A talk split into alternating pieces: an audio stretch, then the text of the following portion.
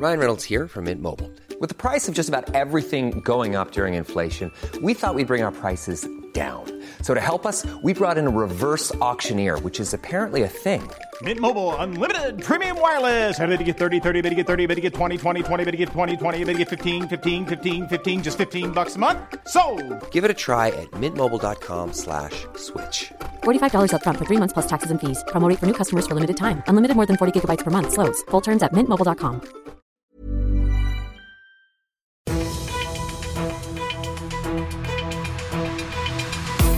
fünf Charivari, das München Briefing, Münchens erster Nachrichtenpodcast. Ich bin Christoph Kreis. Du bist hier im München Briefing. In diesem Podcast erzähle ich dir täglich innerhalb von fünf Minuten alles Wichtige, was heute in und um München abging. Und man kann sagen, endlich geht überhaupt wieder was ab. Viele jüngere Münchner kennen es gar nicht anders. Viele Zugroste auch nicht und viele ältere Münchner erinnern sich nicht mehr daran, wie das Sendlinger Tor vor sieben Jahren ausgesehen hat, als man angefangen hat, dort den U-Bahnhof umzubauen. Jetzt heute endlich ein großer, großer Schritt nach vorne. Das Zwischengeschoss des U-Bahnhofs ist feierlich von Oberbürgermeister Reiter wieder freigegeben worden. Charivari München Reporter Olli Luxemburger, du warst dabei. Sieben Jahre Bauzeit, ja, ja. Dauerbaustelle. Mhm. Ich kenn's selber gar nicht anders. Hat sich's gelohnt? Also es hat sich grundlegend geändert. Natürlich hat sich's gelohnt, weil man muss wissen, dieses äh, U-Bahn-Bahnhof-Bauwerk, das ist 50 Jahre alt gewesen und es war zuletzt nur noch ein trister Betonbunker, ein Labyrinth. Es war einfach grässlich und schrecklich und jetzt ist es hell, frisch, es gibt Geschäfte, man kann was kaufen. Es ist einfach, ja, einfach schön und vorher war es scheußlich. so, um es kurz zu beschreiben. Ja.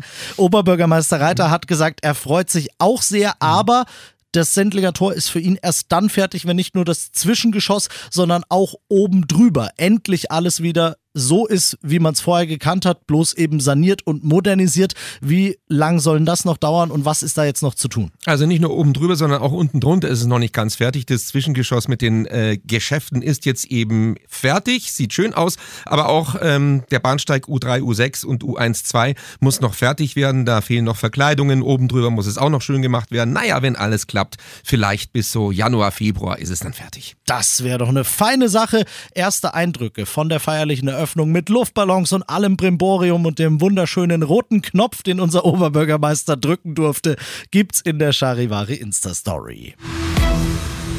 Du bist mittendrin im München-Briefing und wie du es gewohnt bist, nach dem ersten großen München-Thema schauen wir jetzt erstmal auf das, was in Deutschland und der Welt heute wichtig war. Im Bundeskanzleramt steht heute wohl die nächste Nachtschicht an. Schon seit vielen Stunden beraten Kanzler Scholz, Wirtschaftsminister Habeck und Finanzminister Lindner dort nun über den Bundeshaushalt fürs nächste Jahr und darüber, wie sich 17 Milliarden fehlende Euro entweder zusätzlich einnehmen und oder einsparen lassen. Das tun die drei nicht zum ersten Mal, aber es gibt gibt ein entscheidendes Indiz dafür, dass es vielleicht das letzte Mal ist, dass man sich vielleicht endlich einig wird. Denn heute waren die Fraktionsspitzen von SPD, Grünen und FDP zeitweise dabei, womöglich um die Fraktionen danach schon mal über die bisher erreichten Einigungen zu informieren.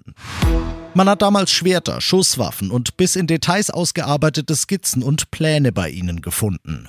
Bei einer großen bundesweiten Razzia gegen Reichsbürger wird vor rund einem Jahr eine größere Gruppe ausgehoben. Nun gibt's die ersten Anklagen. 27 Mitglieder wird die Bundesanwaltschaft vor verschiedene Oberlandesgerichte bringen, darunter auch das hier in München.